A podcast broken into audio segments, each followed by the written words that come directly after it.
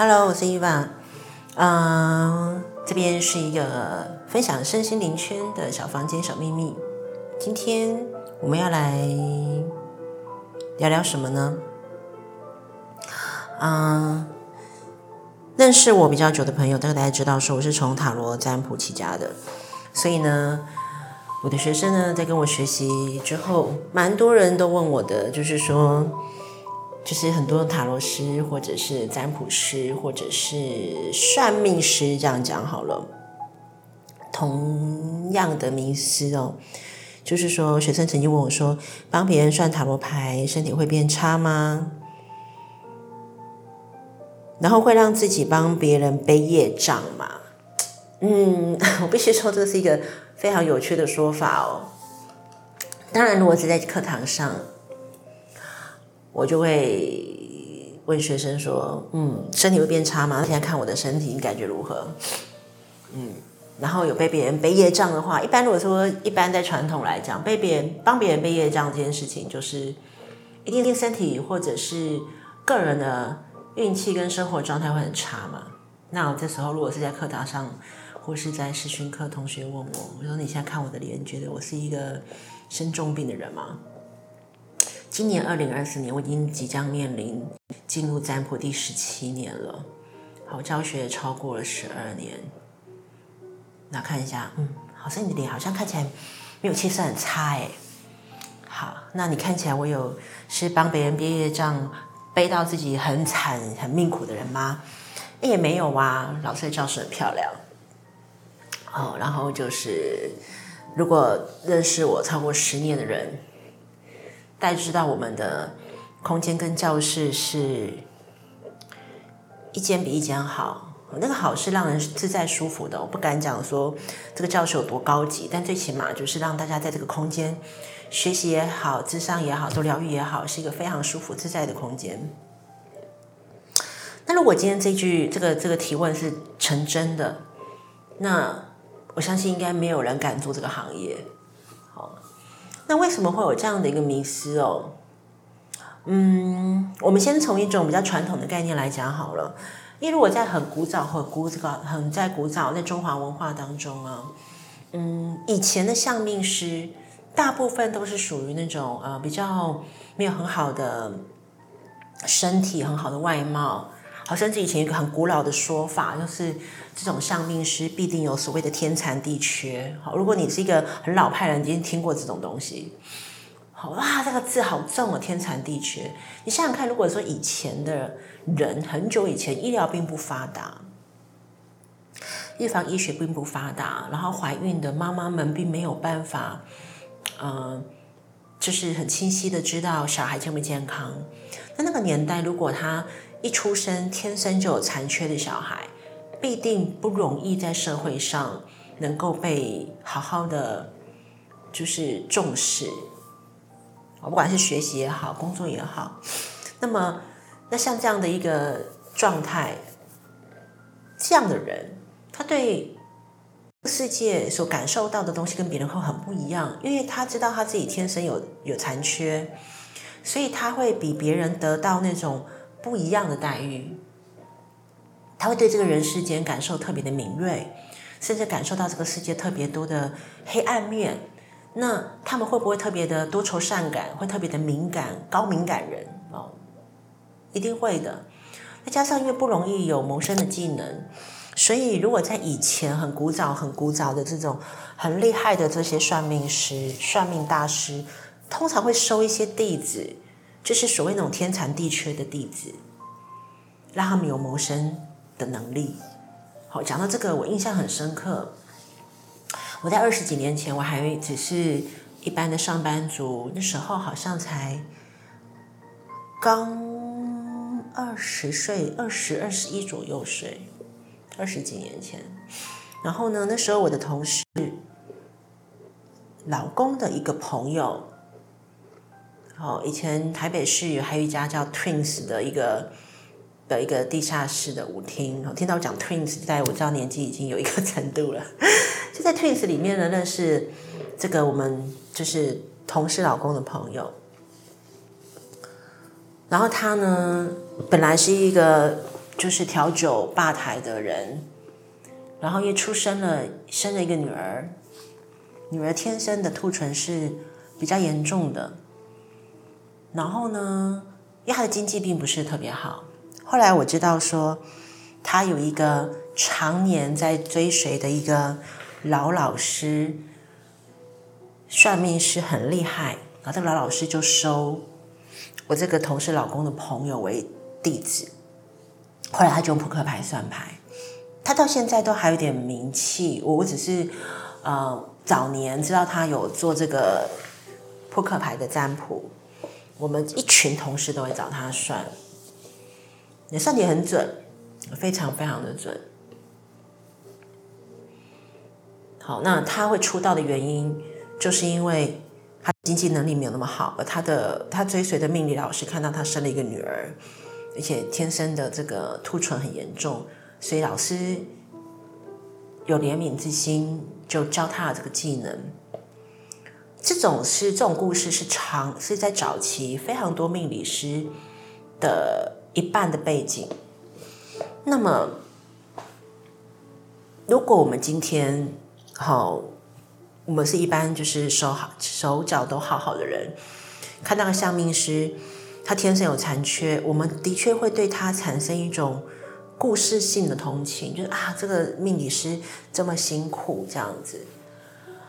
所以，那如果今天这个命理师又他他又先天得到这么多的别人的不同的，不是属于一般人的眼光的关爱的时候，内心状态当然比较不是那么容易的，呃，一般好。不管是特别乐观也好，特别特别乐观的很难，特别悲观的是挺多的。因为先天的有限制的身体，的确他们感受到这个世界是很不公平的。那所以，也许在这个过程中，又要去听很多人的悲伤的故事，或是帮很多人去解决问题，或帮别人做出选择，有时候难免会投入太深，对不对？那有可能就会。心跟别人在一起的状态，那这就是我讲的不抽不抽离。好，所以在这种传统的概念，就会有个会有个盲点，哎，是不是因为你的状态不好才当命理师？可现在不一样了，现在是二零二四年了。二零二四年很多高敏感人，好，什么叫高敏感人呢？就是说你很容易对那一个在人与跟人之间。感受不到的情绪跟氛围是特别敏锐的，然后再加上如果你有一些特别的同理心，甚至同情心，然后对神秘学有一点好奇，其实是非常容易接触到所谓的呃占卜工具哦，不管是塔扑克牌呀、塔罗牌呀、天使神谕卡啊，好，甚至星骰呀，好，任何东西都可以碰得到。那这时候。就不会有我们一般在看到传统上命师的那种天生的残缺而投射的情感啊，他是不是特别可怜？他是不是帮别人算很多秘密的事情，然后呢背了很多东西，造成身体有这个状况？这个就不一样了。好，所以其实基本上这个占卜师的身体好坏呢，绝对跟占卜没有关系哦，绝对跟塔罗牌没有关系。嗯，除非今天你是为了赚钱啊，不管是工作赚钱、占卜赚钱，除非你是个工作狂，你不懂得爱惜你的身体，你超时工作，我相信做任何工作，也都会身体搞坏的，那跟占卜没有关系。那基本上在我们在自己在做教学的时候，我们在占卜的基础理论，其实用荣格心理学的共识性哦。什么叫共识性哦？共识性呢？他说。一个或两两个以上或多个有事件的意义的巧合，那感觉上很像平行时空，好，平行时空的一个概念哦。所以共识性的意思是说，在你的一生当中，跟我的一生当中，我们可能会经验多次类似经历的巧合。但我们讲类似的经历，这个最简单的经历叫心情。比如说，你也会经验过，呃，快乐的。时光，我也会经验过快乐的时光，但你的快乐的时光的事件跟我的快乐的时光事件，也许不尽然完全相同，但是我们一样快乐的事情。好，那再更扩张一点，在不同平行时空的我们的角色，它可能都会有很多次类似重叠的概念。所以，如果在一般的当下，我们的内在事件就很容易跟外在的事件去共振。再更扩大，可能人生经历跟我的人生经历有一种像，那个像不代表说我跟你完全经验一样的事情，是经验了一样的心情。举个例哦，嗯，在曾经我有一个学生问我说：“老师，我没有像你这样的人生历练，我年纪也没有比你大，那我怎么样有办法做一个很称职？”好，又可以解读很清晰的塔罗师呢？我怎么知道他的内在世界？在塔罗牌的世界里面有基本的牌意，啊，比如说开心就开心，不开心就不开心吗？比如说你今天看到个宝剑三正位，你不会看到他充满痛苦的三支宝剑插在心脏上流血的样子，你跟我讲他很开心，你你会觉得是一种呃，好好像很可怕的牌哦。当然，今天除非这个人的。日常经验非常的特殊，他看到这种牌，他觉得很平常哦，那另当别论哦。但是这种例子太少了，我就跟他回答说：“我说，嗯，在很多年前哦，有一个呃，在这个八仙乐八仙城堡哦，这个事情我相信有些人记忆犹新。那我印象中，我曾经占卜过类似的案例，我不是当事人。”当事人的朋友的朋友的朋友，很远很远。我印象中，我案例我占卜过这个案例，然后我忘记了这个这个这个提问跟人，我只记得说，这个人看起来这个身心受到非常非常大的震荡，不太容易恢复到正常，所以他好像是提问说。他怎么跟那个朋友互动？因为那朋友受了非常严重的伤，他很想陪伴这个朋友走出来。他问说他该怎么办？然后我只印象说，我忘记我抽的牌是什么。我只印象我说的话是，嗯，我说的话是，看起来他受了非常严重的身心的创伤，这个痛苦是没有办法被弥补的，所以。就不要去想你怎么样帮他走出来，你只能陪着他就好了。陪着他的意思就是说，保持一种安静的存在，就是你可能久久联络他，或他需要你的时候，你就积极的回应他喽。后来他就跟我说，他是八仙城堡的幸存者。那我没有经验在这个现场，那为什么我能够解这个牌？因为这就是荣格心理学的共识原理。我们人生都有各自不同很痛苦的感觉过，那不管那个痛苦的起因跟事件本质是什么，可当下那个痛苦就是很真实。那我们讲最简单的那种痛苦感，比如说，今天如果今天你看到你身边，比如说家里面有小朋友或幼稚园的小朋友，很小很小的小孩哦，他手上正吃一支冰棒，正吃的津津有味。你瞬间冷不防的把它抢走，你把它吃光，在你小朋友面前，你小朋友嚎啕大哭的痛苦记忆，可能就一辈子深刻印在心里了。那就是一个痛苦啊！所以，当我看到这个牌面，一定有对我而言象征非常痛苦的象征。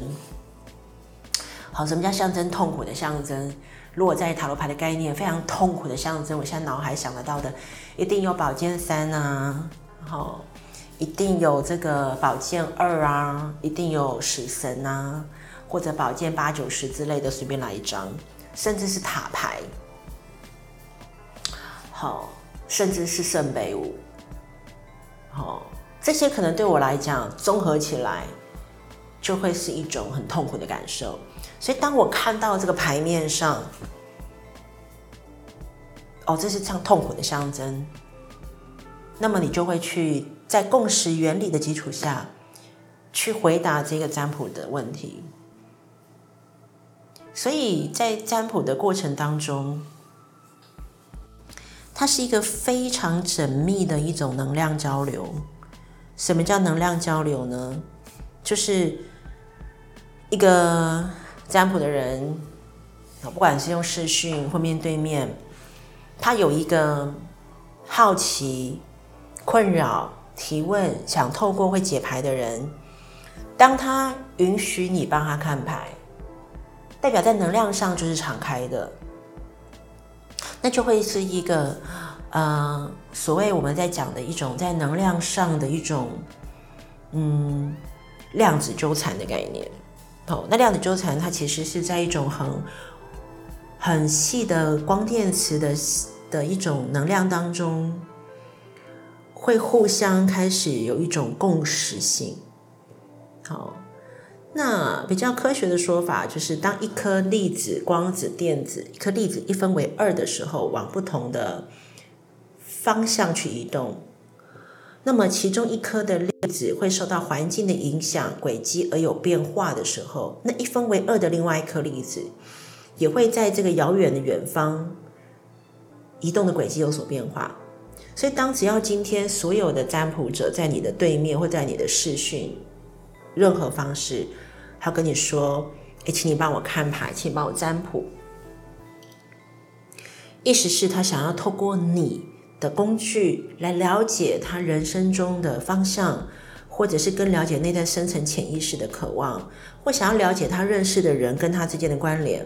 这时候就是分子一分为二的时候，这个粒子一分为二的时候，然后往不同的方向飞去呢？就一个是往当事人内在的心理潜意识走，另外一个方向就是他当下看似随机而抽出来的牌卡。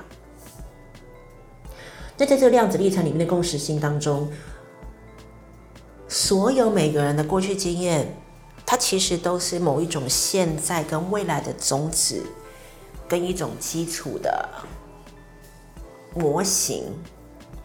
所以在不同的功力的占卜师当中，他就可以透过这些牌抽出来的一些脉络跟轨迹，开始去做回答喽。那牌基本上就是个工具。任何工具，它基本上有一个共同的意识，它其实在一种很大量的使用者来说，这个大量的统计学的结果啊，所以它也有统计学的概念呢。它是一个几率的概念，可是几率比较神秘的地方是，它如何震荡到你内在潜意识，而驱动你的神经、你的手指头去选出这一张牌，选出这东西来做解读。而占卜师难的地方就是。抽离回答，如果说我们学生的提问就是说会不会背业障？我觉得其实不会背业障啊，因为你的人生没有办法帮他过，你不可能帮他过他的人生。就算今天这个占卜师，这个这个占卜师讲的怎么样的口沫横飞的好或不好，回去之后还是当事人做与不做啊，你根本没有办法去扭转人家的人生，对方听了。要不要做，还得看他呢，所以你根本不会有背业障的问题。那什么状况会有种被隐藏像背业障的状状态？就是说，你并没有抽离。什么意思叫抽离？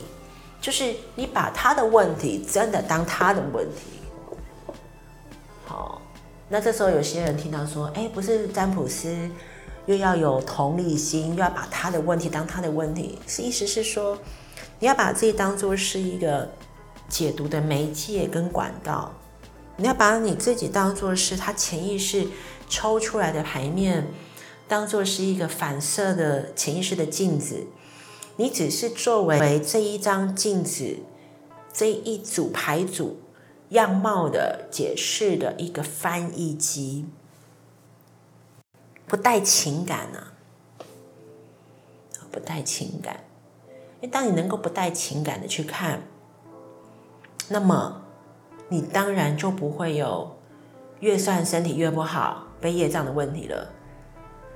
因为如果说今天你占卜的每一个人都把他的故事背景牢牢的记在你的心里，牢牢的记在身体，他都已经离开了，你还沉溺在他的人生故事。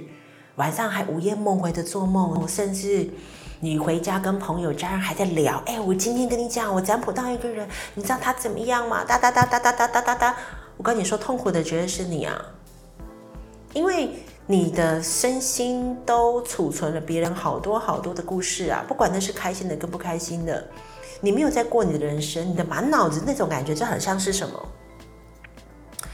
你好像看韩剧、看电影，看到走火入魔，每天活在那剧本里。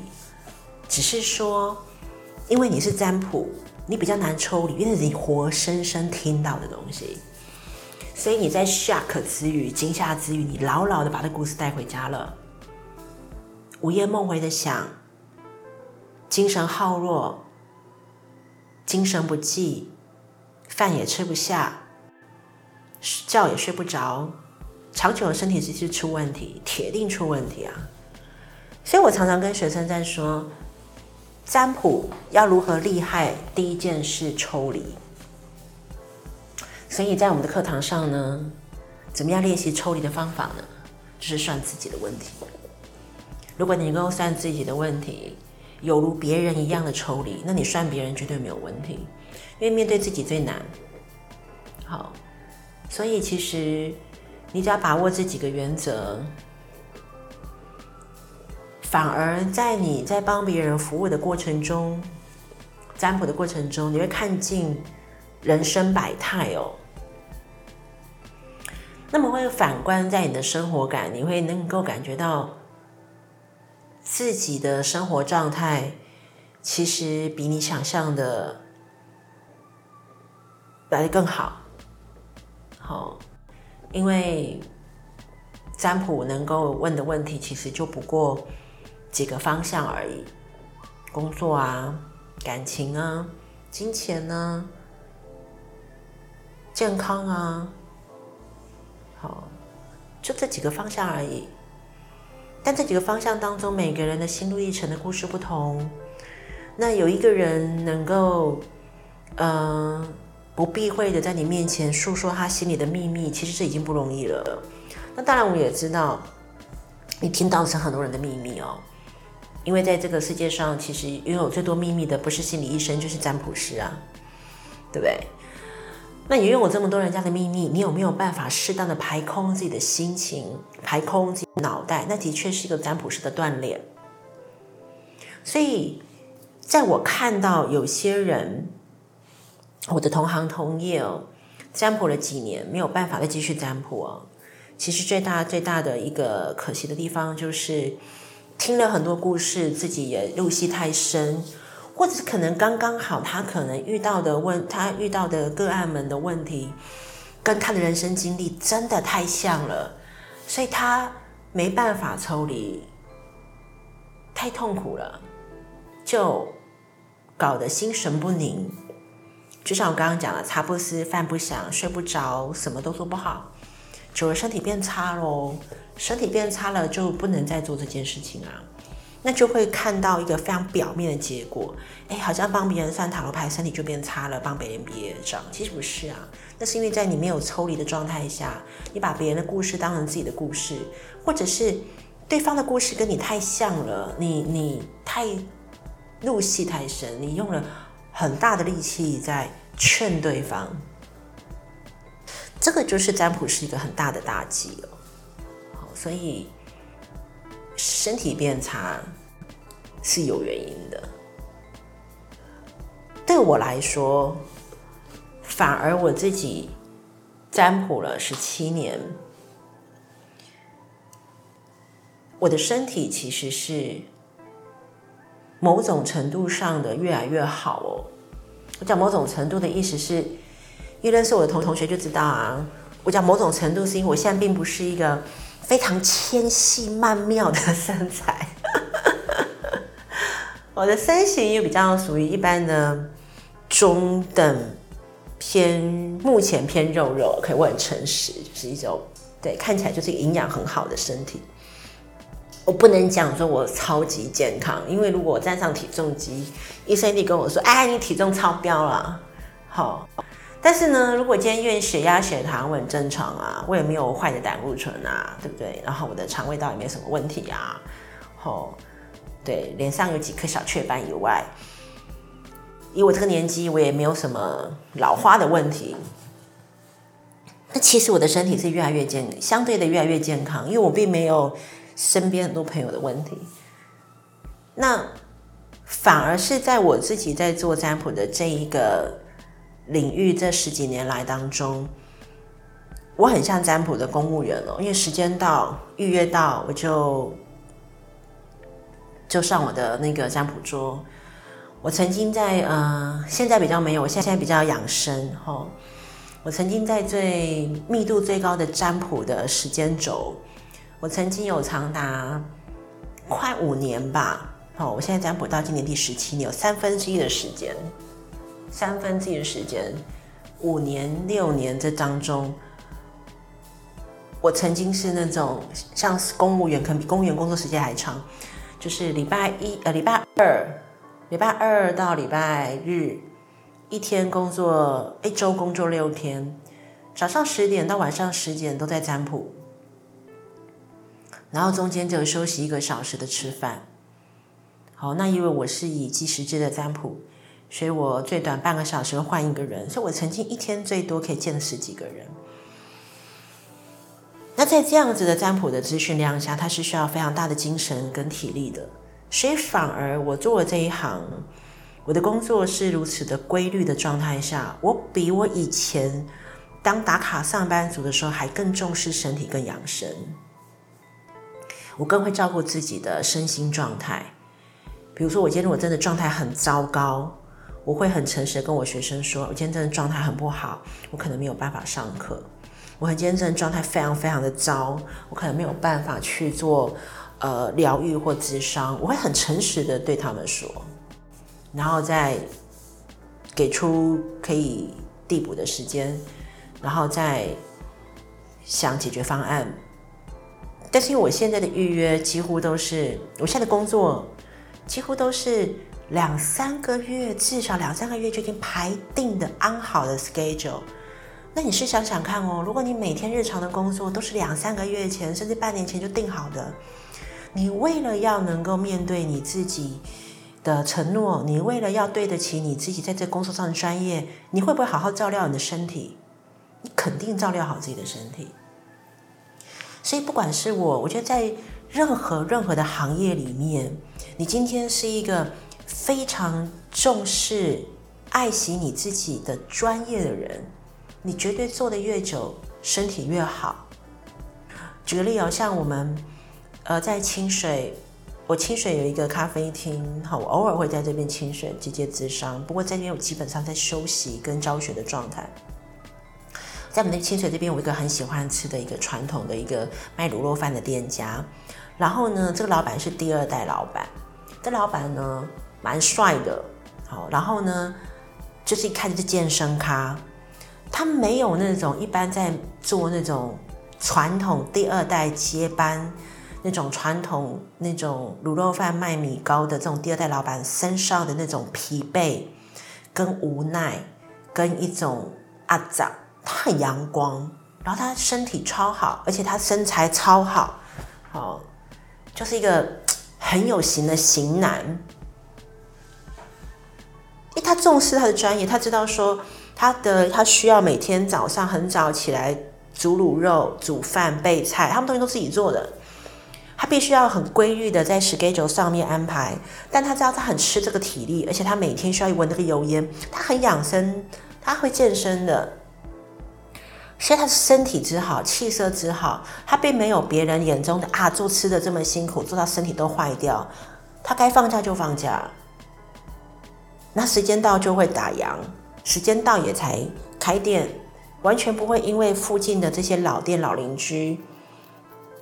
特别的给你空间，我们曾经就是不知道讲了什么，说哎，你明天有开吗？没有，我明天要干干嘛干嘛？我说啊，好可惜哦，我明天觉得我我我我明天最后一天，他说不好意思哦，我事先排好了。他也不会跟你一个老客人，跟你很要好的人，他跟你就是说，哎，那不然我明天来开个半天，你吃完我再去放假，也不会。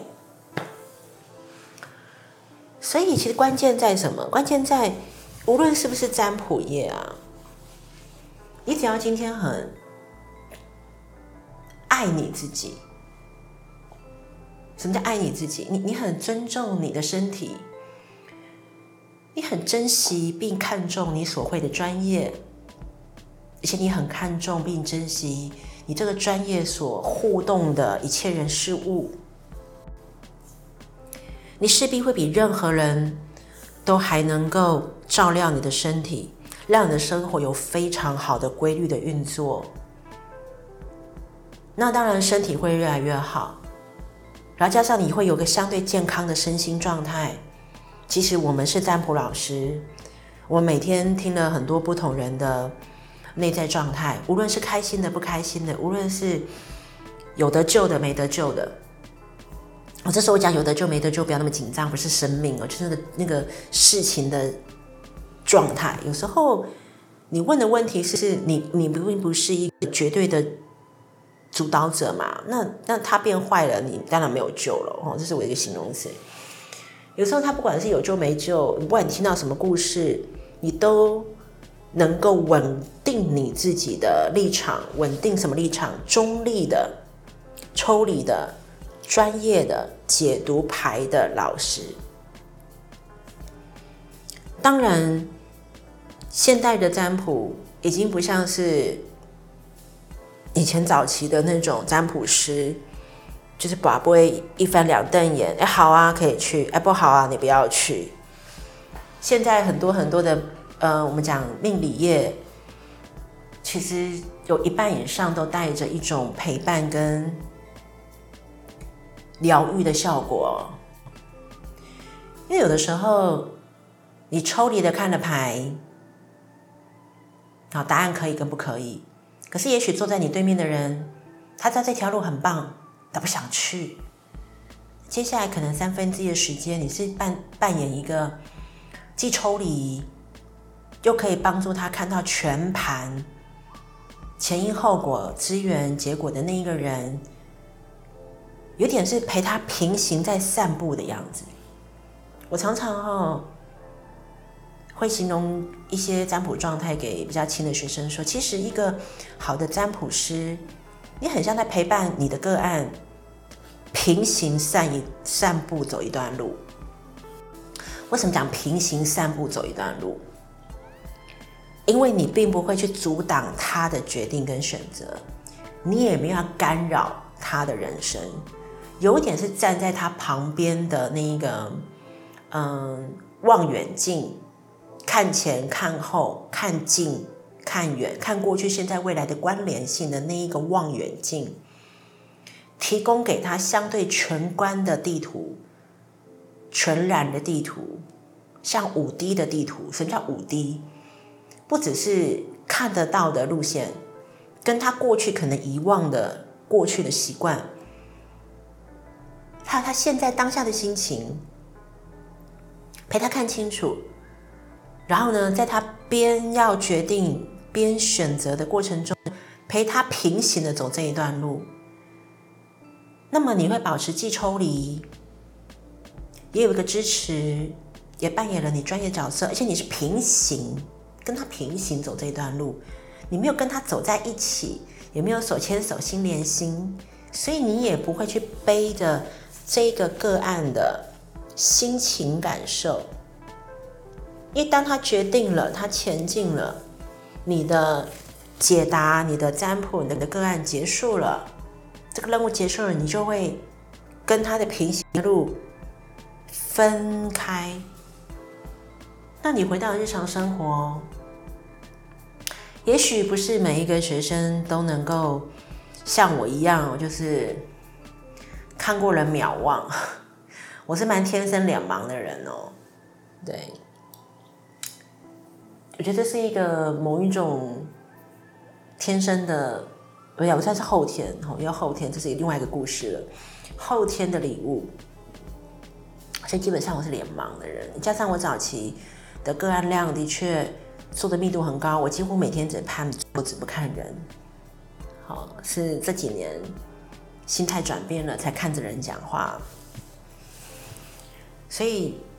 一在不看人的状态下，我更难记得这个问题对应谁。所以回了回了家，离开了占卜的工作间，我就回到日常的生活。唯一在占卜上的确会比较累的东西是，因为在占卜的过程中，你听了对方的问题，对方是很感性的，或是感性接理性、有逻辑的在提出他的疑问跟困惑，而你是占卜师，你必须先用你的理性脑，先帮他判断你要用什么样子的牌阵牌组，什么样的方向帮他看，比较找得到答案。在看牌的过程中，它又是一个非常感性、右脑的运作，很艺术性的运作。而你要说话的那一刻，又是左脑的锻炼。那如果这样的过程是很密度很高的，一天都平均至少都有八个小时的话，回到家的确很累啊。但是这个时候，有些人就说啊，所以占卜果然是一个很累的事情，对不对？说到这里，我想问你们：你们工作不累吗？丁哥说：对，很累啊，工作很累啊，每天都要遇到那个老板。哦，或者说你今天如果是只是一个，呃，不面对工作的是电脑工程师，累不累？累啊！这电脑 bug 的时候我们处理不完啊，没有任何一个工作有不累的时候，因为有时候在你做这件事情，并不是你一个人完全可以 handle control 全部的安排的话。难免会让你有累的时候，加上我们讲最简单的累是消耗你的体力跟精神而已啊。但是想想看，我们身体有个生理节奏嘛。你今天如果说你的清醒时间，不要讲做事情，我不知道有没有曾经过你们在放假日一整天没干嘛，我真的没干嘛哦，没有做什么事情。好，就算你今天在家里当马铃薯沙发马铃薯看电视一个整天。都不睡觉，请问一下累不累？也累呀，因为你该休息的时间没有休息，身体有一定的生理的，你的身体一定有属于你的生理时钟嘛。所以如果当你的生理时钟有超过你清醒的扣打，或你没有补足你该休息的扣打，长期下来身体一定有个疲劳度，那无关你的职业哦，只是说在这种我们这种相对在占卜的过程中。我们的职业有多一种心理因素的压力。什么叫心理因素？我刚刚讲了，占卜师要很厉害，一定要抽离。所以那个心理因素的压力是什么？不管你听到的故事是多么的光怪陆离，身为占卜师的专业，你必须要镇定嘛。但我们曾经有学生分享说，他回了家以后，他脑海挥之不去那个问题。代表也许他听到的故事真的很惊吓，那你回家你就要花点时间消化你记得的东西，顶多就这样。好，所以呢，回到我们今天的这一个主题的原点，到底帮别人算塔罗身体会差吗？会帮别人背业障吗？其实一点都不会啊，身体。会好还是不好，完全取决于你怎么对待你自己的生活、工作状态、心情。你怎么照顾你自己？你本来就是不会照顾自己人，做什么身体都会差。好，反而如果今天你是对你自己的专业承诺你很重视的人，你为了要完成你对你自己的承诺，你反而身体会越来越好的。当然，被帮帮别人背业障吗？更没有这个说法哦，更没有这个说法，因为我们只是占卜师啊，我们又不是法师，对不对？除非说今天你是那种道教的法师，哎，我帮你做法这盖，然后呢，我帮你画符，的确在这个宗教系统上不能乱帮别人干嘛？因为这个系统上我要帮你处理事情嘛，我帮你挡东西嘛。帮你消灾解厄嘛？那当然可能在这个系统里面就会一种所谓被业障的状态喽。但我们只是解读师哎，我们只是透过你的占卜，你潜意识反射的镜子的这个牌面来做说明啊。那哪来的被业障之说？是吧？所以呢，当下听到这个节目的你。如果你会任何的占卜工具，学习的过程相对正确，心有余力，心里很热心，很关心自己的身心状态，也很愿意帮朋友做这些服务，就大方大胆的做吧，因为你不会算越多，心情越不好。好，除非你算的是你的闺蜜，你不抽离，你活在的故事里，他都睡得很好，你睡得不好，那就是自己的锻炼不够喽。好，所以呢。真的不只是塔罗师也好，占占卜师、命相师，真正好的老师，你观察他，他是一个精神气爽的概念，他在跟你讲话的时候，眼睛会炯炯有神。好，你是很容易观察到这个人 O 不 OK 的。所以你今天如果不是一个占卜师，你是一个想找人占卜的人，你可以透过坐在你对面的这个占卜师。他的说话的神情样貌，他的身形状态，我们讲身形代表高矮胖瘦吼，就是一个看起来是不是健康宝宝的样子，你就可以知道说，基本上找这个人，他是相对正面、相对正念，而且是抽离的。那么你听他的建议，也是相对可以比较具有参考性。好，所以呢，它是一个很健康的事情。塔罗师也是一般人，不会因为他在探索的是人与人之间、好生命之间任何的秘密选项。其实占卜师就是一个解读管道而已，因为我们的系统是用共识性的原理哦。曾经爱因斯坦说过一句话：共识性。是上帝隐姓埋名的方式，所以其实任何的占卜工具，如果都是依照共识性的一个基础来做解释，其实那个解读的人绝对身体没有问题，他不会因为做了解读身体变差，也不会因为做了解读帮别人背业障，因为那是一个在量子纠缠里面一种相同类似经验的巧合。而透过这个工具解释而已，所以你是占卜师，你就大方的去占卜吧。如果你想找人占卜，我相信听了这一集也能够帮助你有效的去选择哪个占卜师跟你的缘分比较契合，哪个占卜师的状态是比较适合为你解答的。那我们今天就聊到这边，我们下次见喽。